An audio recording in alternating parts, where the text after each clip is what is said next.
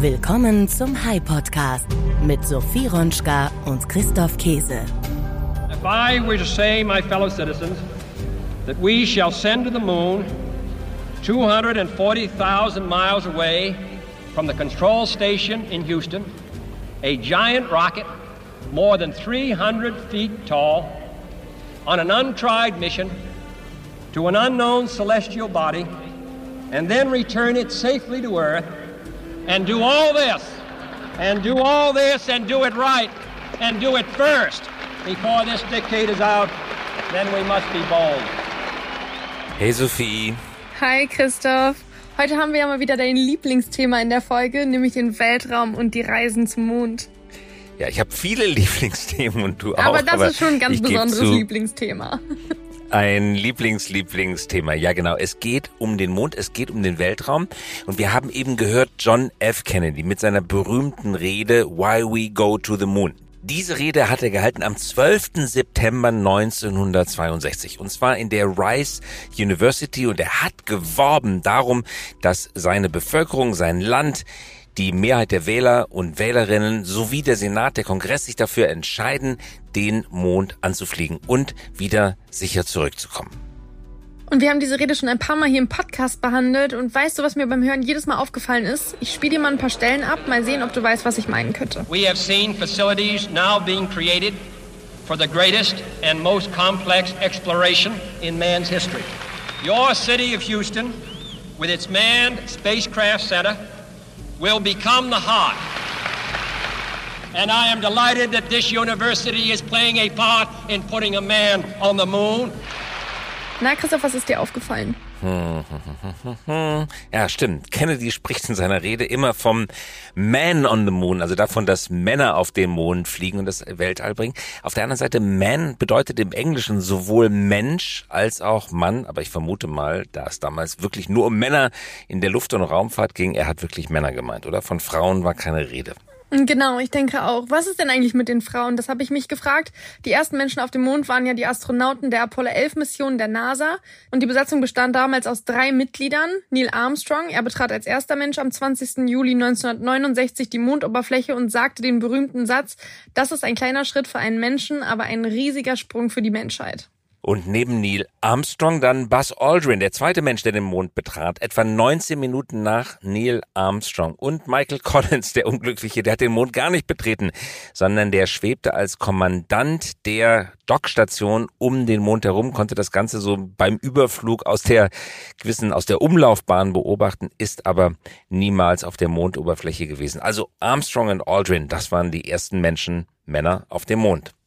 Bisher also keine Frau, die auf dem Mond gelandet ist. Alle Mondlandungen wurden von männlichen Astronauten durchgeführt.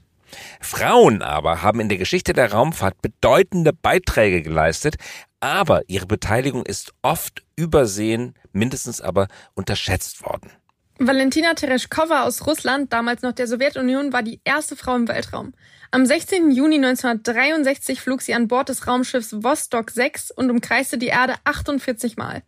Tereshkova wurde für ihre Leistungen als Kosmonautin mit dem Titel Heldin der Sowjetunion ausgezeichnet. Und jetzt kommen wir zu Sally Ride. Sally Ride war die erste amerikanische Frau im Weltraum. Am 18. Juni 1983, also fast 20 Jahre später als Valentina Tereshkova, flog Wright, Sally Wright an Bord der Raumfähre Challenger während der Mission STS-7. Und wir bleiben in den USA, nämlich mit Eileen Collins. Sie war im Juli 1999 die erste Frau, die einen Space Shuttle steuern konnte.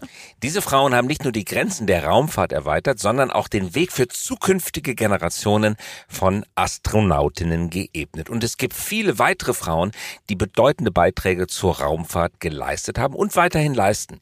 Ihr Einfluss erstreckt sich über verschiedene Länder und Organisationen und ihre Geschichten tragen dazu bei, das Bewusstsein für die Vielfalt und das Potenzial in der Raumfahrt zu schärfen. Und eine dieser bewundernswerten Frauen haben wir heute bei uns zu Gast. Starten wir also in die Folge. Ja genau, auf geht es in diese Folge. Der High Podcast mit Sophie Ronschka und Christoph Käse.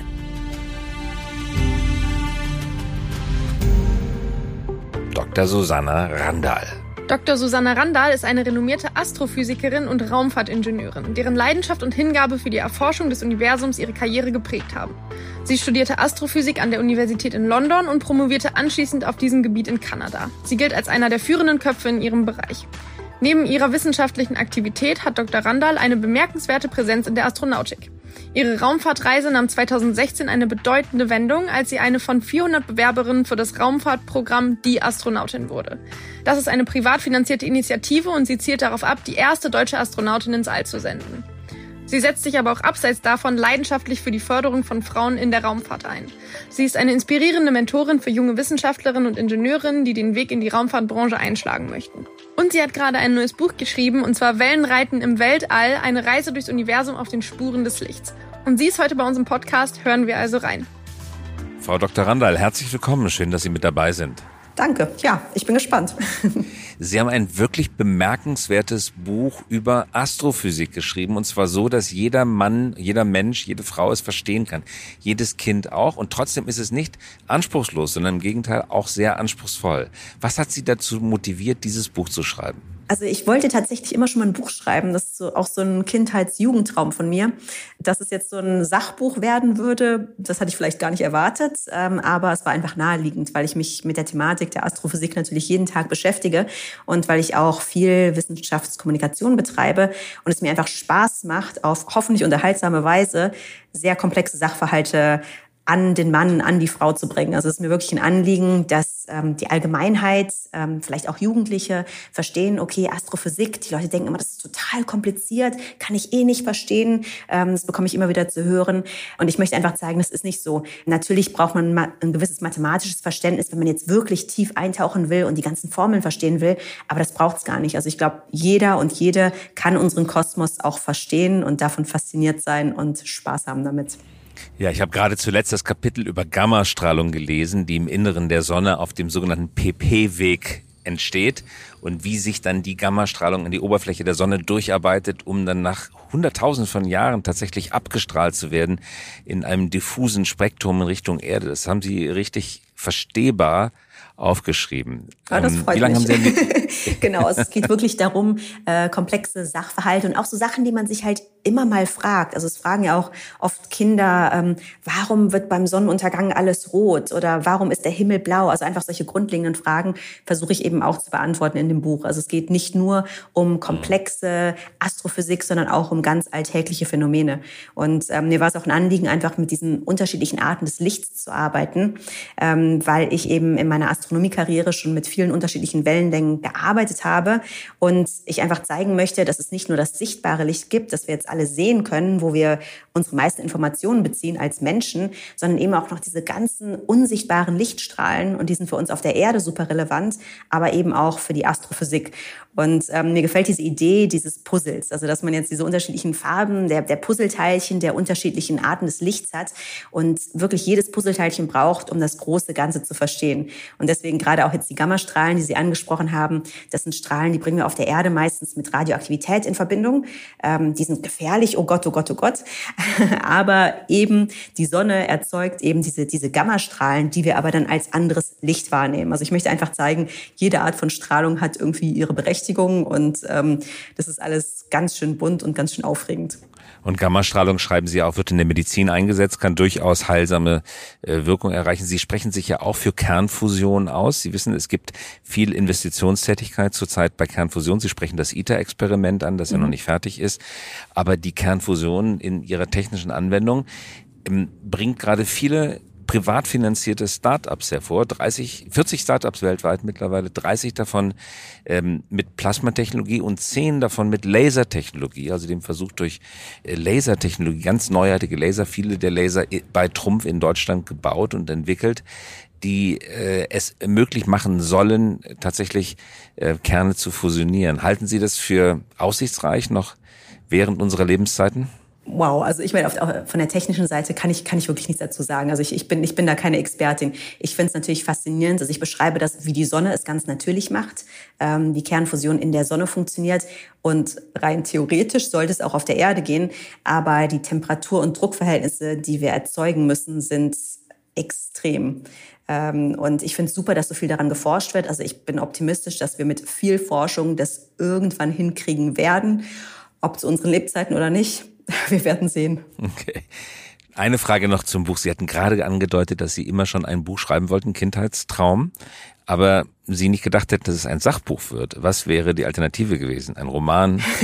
Also ich lese tatsächlich wahnsinnig viel in meiner Freizeit, habe auch als Kind immer schon, was habe ich alles gelesen? Fünf Freunde, Abenteuerbücher. Also es ging ganz viel um einfach genau Abenteuer, ähm, Reisen, äh, Sachen erleben und so weiter. Und ich hatte als Kind einfach immer gedacht, dass wenn ich mal ein Buch schreibe, dass es sowas wird. Oder wie das Geisterhaus und so ein generationenübergreifendes Drama sozusagen. Ähm, und ich will auch nicht ausschließen, dass ich vielleicht noch mal einen Roman Roman schreibe irgendwann. vielleicht sogar mit einem Astrophysik-Hintergrund oder vielleicht spielt er auch im Weltraum. Kann auch sein. Genau, und das führt äh, zu dem Thema, das wir heute besprechen wollen. Sie sind nicht nur Astrophysikerin und Buchautorin, Sie sind auch Astronautin. Zumindestens ähm, noch sind Sie nicht im Weltraum gewesen, aber Sie stehen auf der Liste, Sie sind im Team. Wann könnte Ihr Flug beginnen? Das ist tatsächlich gerade extrem schwierig zu sagen, ähm, weil es im Moment an der Finanzierung hapert. Ähm, also wir sind ähm, eben ein Start-up, das heißt, es ist eine private Initiative. Ich bin Kandidatin oder eine von, von zwei Trainees bei Die Astronauten. Und wie gesagt, das ist ein Start-up sozusagen für Raumfahrerinnen, das sich zum Ziel gesetzt hat, die erste deutsche Frau in den Weltraum zu bringen. Denn bis jetzt ist das durch die staatlichen Organisationen, die Europäische Weltraumorganisation, die ESA und so weiter einfach noch nicht passiert, noch nicht gelungen. Ähm, das Problem ist natürlich, dass wir uns gerade und auch die letzten Jahre in einer wirtschaftlich eher komplizierteren Lage befinden äh, und es dementsprechend schwierig ist, an die großen Summen Geld zu kommen, die wir benötigen für diesen Weltraumflug. Also so ein Weltraumflug, wie wir ihn anstreben, wird die um die 50 Millionen Euro kosten. Ähm, und solche Summen einzutreiben, ist gerade in der aktuellen Lage ja, kein leichtes Unterfangen, wie wir immer wieder feststellen müssen. Also wir sind in Gesprächen mit der Politik, ähm, auch mit der Wirtschaft, mit Firmen. Ähm, aber wie gesagt, das Geld ist eben noch nicht zusammen. Wir suchen weiterhin nach Investoren, Sponsoren und daran liegt es jetzt gerade. Also meine Kollegin Insatile Eich oder ich, wir wären innerhalb von ja neun bis zwölf Monaten einsatzfähig, ähm, aber ohne Geld kein Flug. mit welchem Vehikel würden Sie denn fliegen? Die Idee ist mit, äh, mit der Crew Dragon von SpaceX, ähm, die ja eben auch ähm, vor allem amerikanische, aber auch europäische AstronautInnen ähm, jetzt immer wieder erfolgreich zur internationalen Raumstation ISS gebracht hat. Das ist auch der Weg, den wir gehen würden. Ähm, gerade in der aktuellen Lage ist es mit Russland eher schwieriger.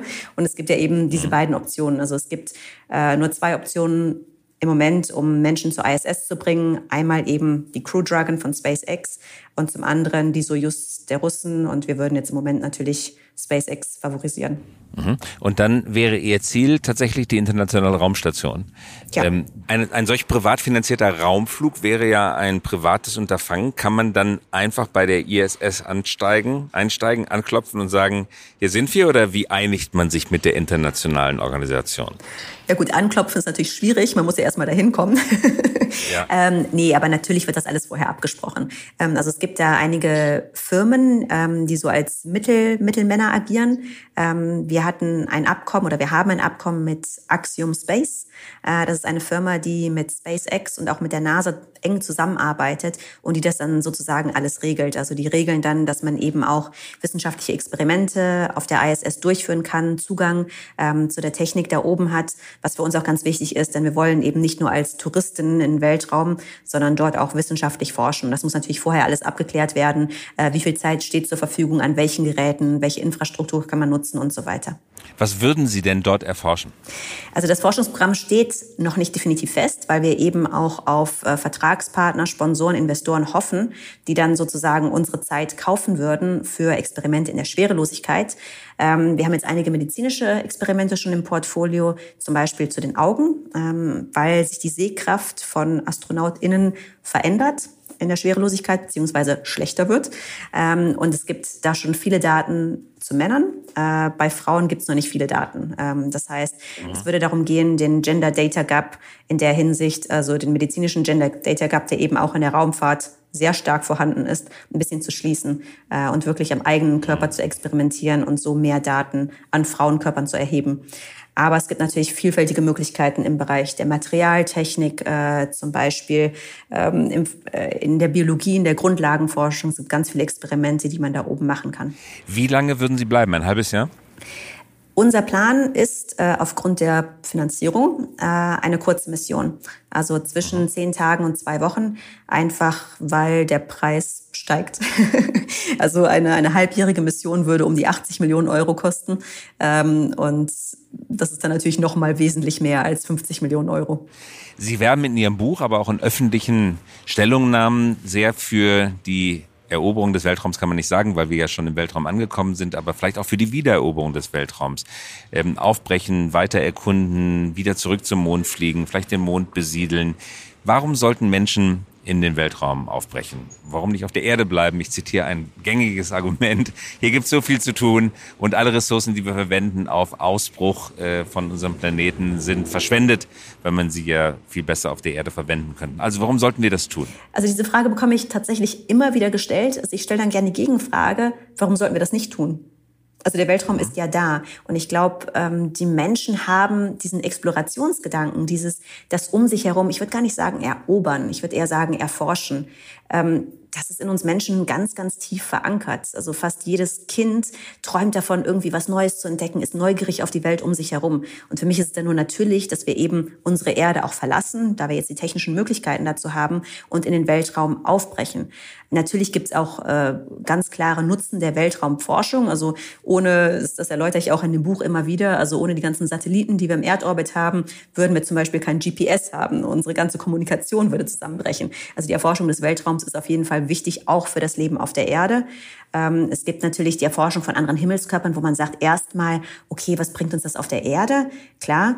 Ähm, natürlich gibt es die Möglichkeit, vielleicht irgendwann, wobei ich das eher ein bisschen kritisch sehe, ähm, Rohmaterialien abzubauen auf Asteroiden, auf dem Mond und so weiter. Das würde dann wirtschaftlich vielleicht auch der Erde helfen. Aber für mich ist das viel Wichtigere einfach diese menschliche Neugier. Dieses, ähm, wir mhm. möchten wissen. Wir wissen doch nicht mehr in unserem Sonnensystem, ob es vielleicht irgendwo Leben geben könnte. Das haben wir noch gar nicht ausgeschlossen. Also wir schauen immer nach Exoplaneten, nach erdähnlichen Planeten. Ah, könnte es da Leben geben? Aber wir haben die Frage abschließend noch nicht mehr für unser Sonnensystem, für die nächsten Planeten an uns heran beantwortet. Und ich denke, das, das müssen wir einfach tun als Menschen. Jupitermonde, die ähm, Wasser enthalten können unter der Eisoberfläche, werden ja auch erforscht mit Sonden, aber Sie wollen ja auch als Mensch reisen. Schauen wir nochmal auf Größenverhältnisse, die Sie in Ihrem Buch auch ausführlich behandeln, übrigens auch auf den Umschlagseiten. Interessante Grafiken auf den Umschlagseiten. Das, was Sie untersuchen, Licht reist, wenn ich es richtig erinnere, mit 300.000 Kilometern pro Sekunde. Wenn Sie als Astronaut unterwegs sind, reisen Sie ungefähr mit 11 Kilometern pro Sekunde.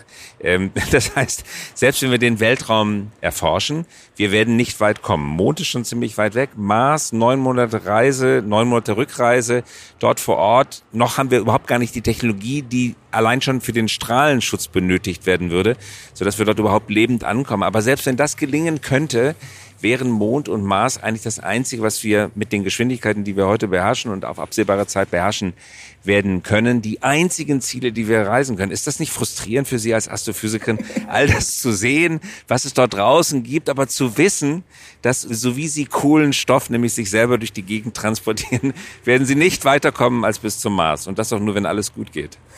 Ja, klar, es ist frustrierend. Also ich werde auch oft gefragt, ähm, ah, möchten Sie dann zu den Sternen reisen? Und dann muss ich immer lachen. Dann sage ich, zu den Sternen, also außer zur Sonne, ähm, was jetzt auch nicht so interessant ist, weil man da sehr schnell verbrennen würde. ähm, also zu den Sternen werden wir nicht kommen. Ähm, das ist ganz, ganz klar, einfach weil die Lichtjahre entfernt sind. Also da sind wir wirklich äh, zehn, hunderttausende von Jahren unterwegs mit der, mit der Technologie, die wir heute haben. Aber das sollte uns nicht davon abhalten, denke ich, zu den Himmelskörpern auch zu reisen, zu denen wir kommen können. Ähm, wie gesagt, der Mond wurde angesprochen. Da gibt es jetzt gerade das Artemis-Programm, das in den nächsten Jahren wieder Menschen auf den Mond bringen soll. Dort vielleicht auch eine, ja, so eine Kolonie errichten soll, längerfristig.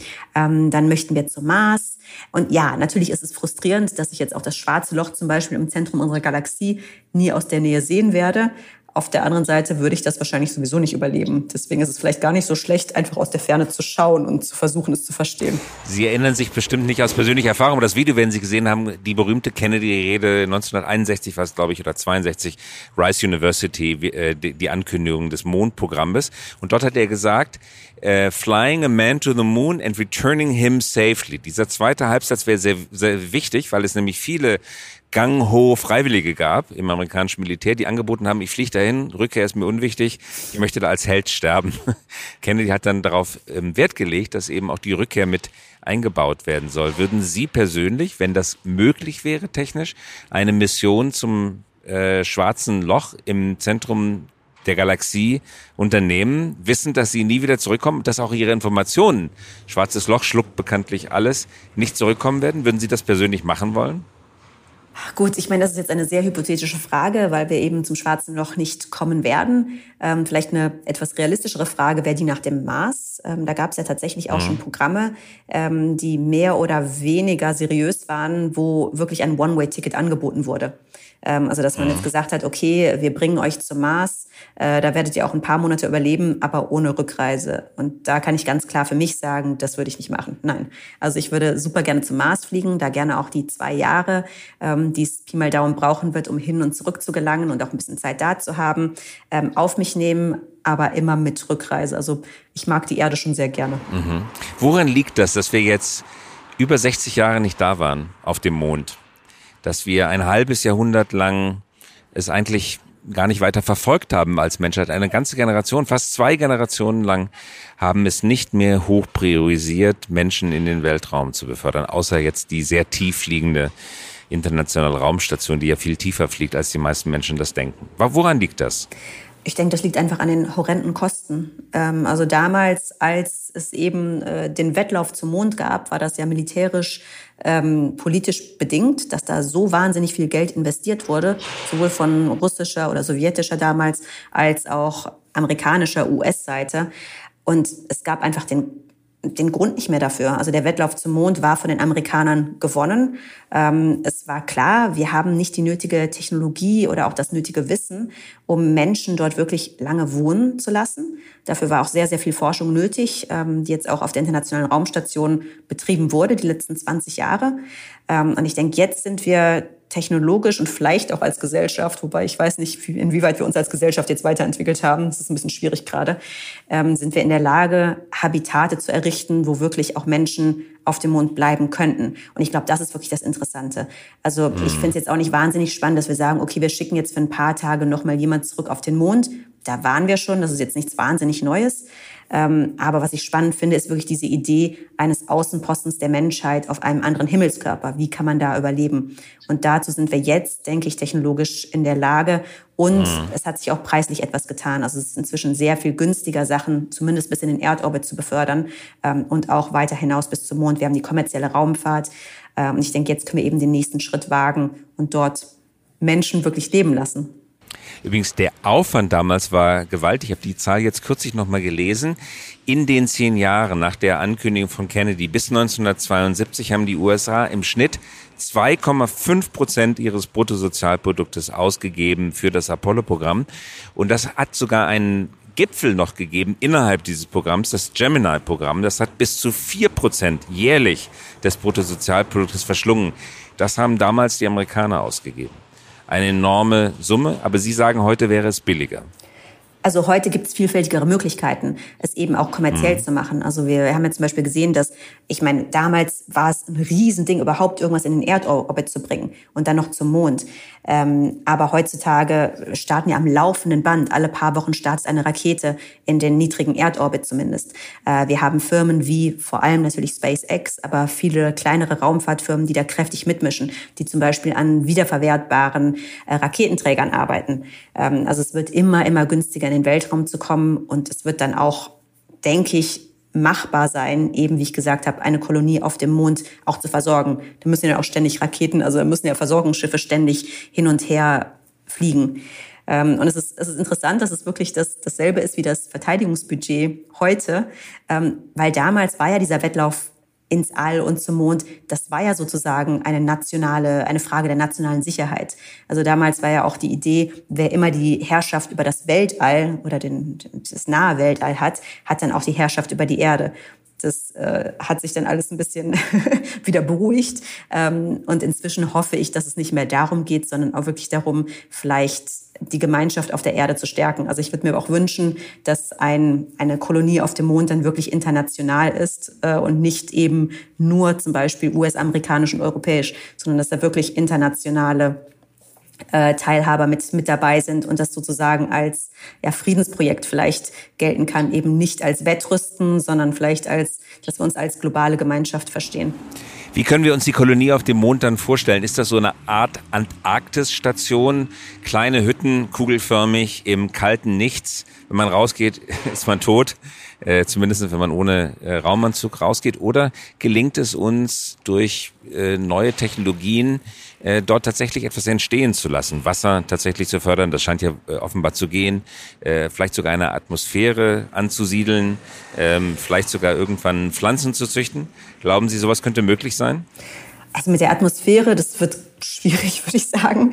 Ähm, also es gibt, es gibt ja, es gibt ja Wasser auf den Mond an den Polen. Ähm, deswegen konzentrieren sich jetzt Forschungsmissionen auch ähm, auf die Pole, äh, weil es da eben Wasser gibt. Also ich denke, auf absehbare Zeit werden das definitiv Habitate sein, ähnlich wie derer, die man in der Antarktis jetzt hat, die natürlich dann äh, luftdicht sein müssten, wo man Technologien wie ich schon vorher angesprochen habe, der Internationalen Raumstation wiederverwendet. Also wir wissen ja von der Internationalen Raumstation, von den 20 Jahren, die wir da oben verbracht haben, wie man sehr gut recycelt, äh, das Wasser zum Beispiel, die Luft und so weiter, also wie man einen geschlossenen Kreislauf ähm, am Laufen erhält.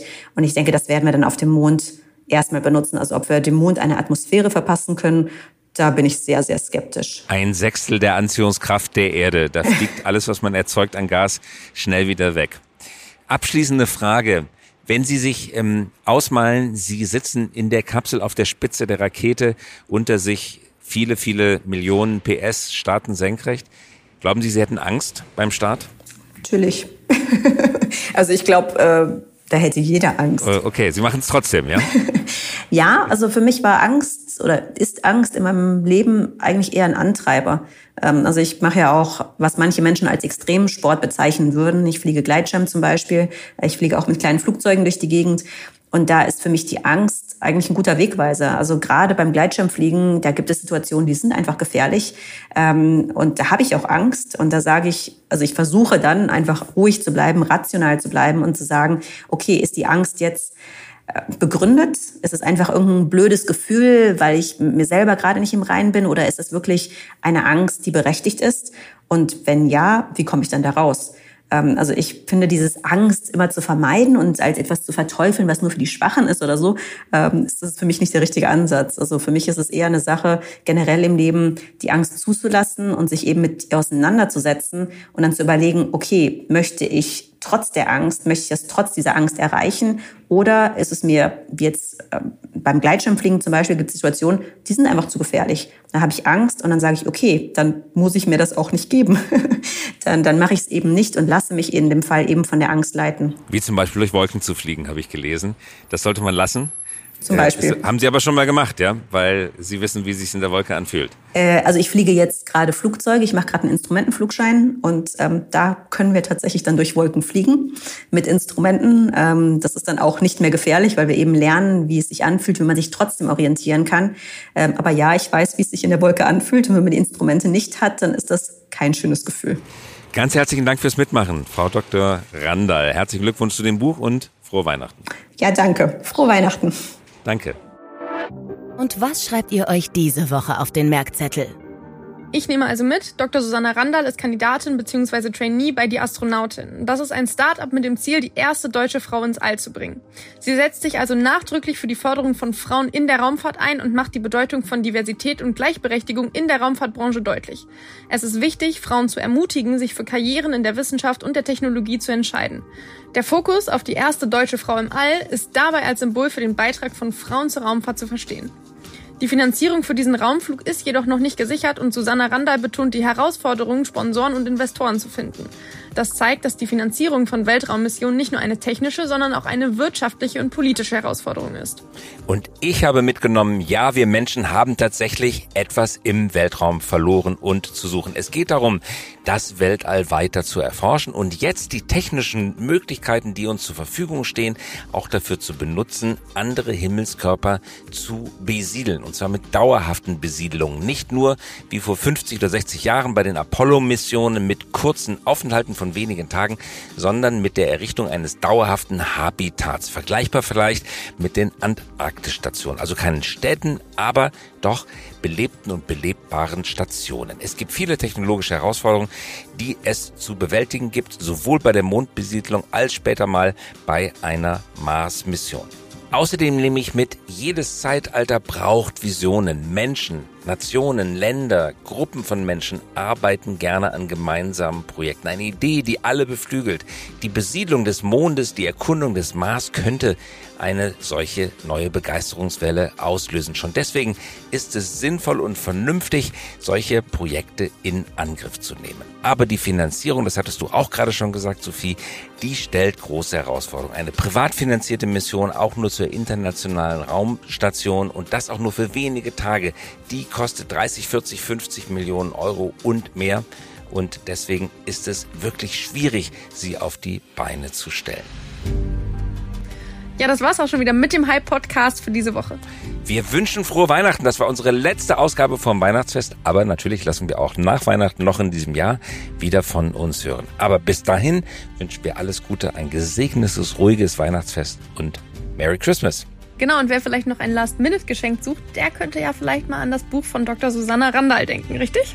Wirklich gut geschrieben, muss ich sagen. Ganz interessant und eine ganz neue Sichtweise auf das Thema, nämlich das Universum entlang der Lichtwellenlängen zu erzählen. Originell. Fand ich auch Fall. und wirklich für jeden gut verständlich. Also eine absolute Empfehlung von uns. Aber wir sind eine völlig werbefreie Zone. Uns hat niemand Geld dafür gegeben. Wir finden das Buch wirklich interessant. Und bevor also, wir uns jetzt hier verzetteln, sagen Worten. wir Tschüss. Ja. wir sagen Tschüss, frohe Weihnachten. Das war der High Podcast für diese Woche. Wenn Sie keine Folge verpassen möchten, immer dienstags um 5.55 Uhr kommen wir heraus. Versprochen. Mögen Sie uns? Dann abonnieren Sie uns jetzt oder hinterlassen Sie einen Like. Wir freuen uns über Anregungen, Kritik und Wünsche. Schreiben Sie uns gerne an podcast.hi.co. Nicht .com, sondern .co. Eine Produktion der Axel Springer High GmbH, einer führenden Beratung für Strategie und Umsetzung neuer Geschäftsmodelle. Wir engagieren uns leidenschaftlich für das Wachstum Ihres Unternehmens.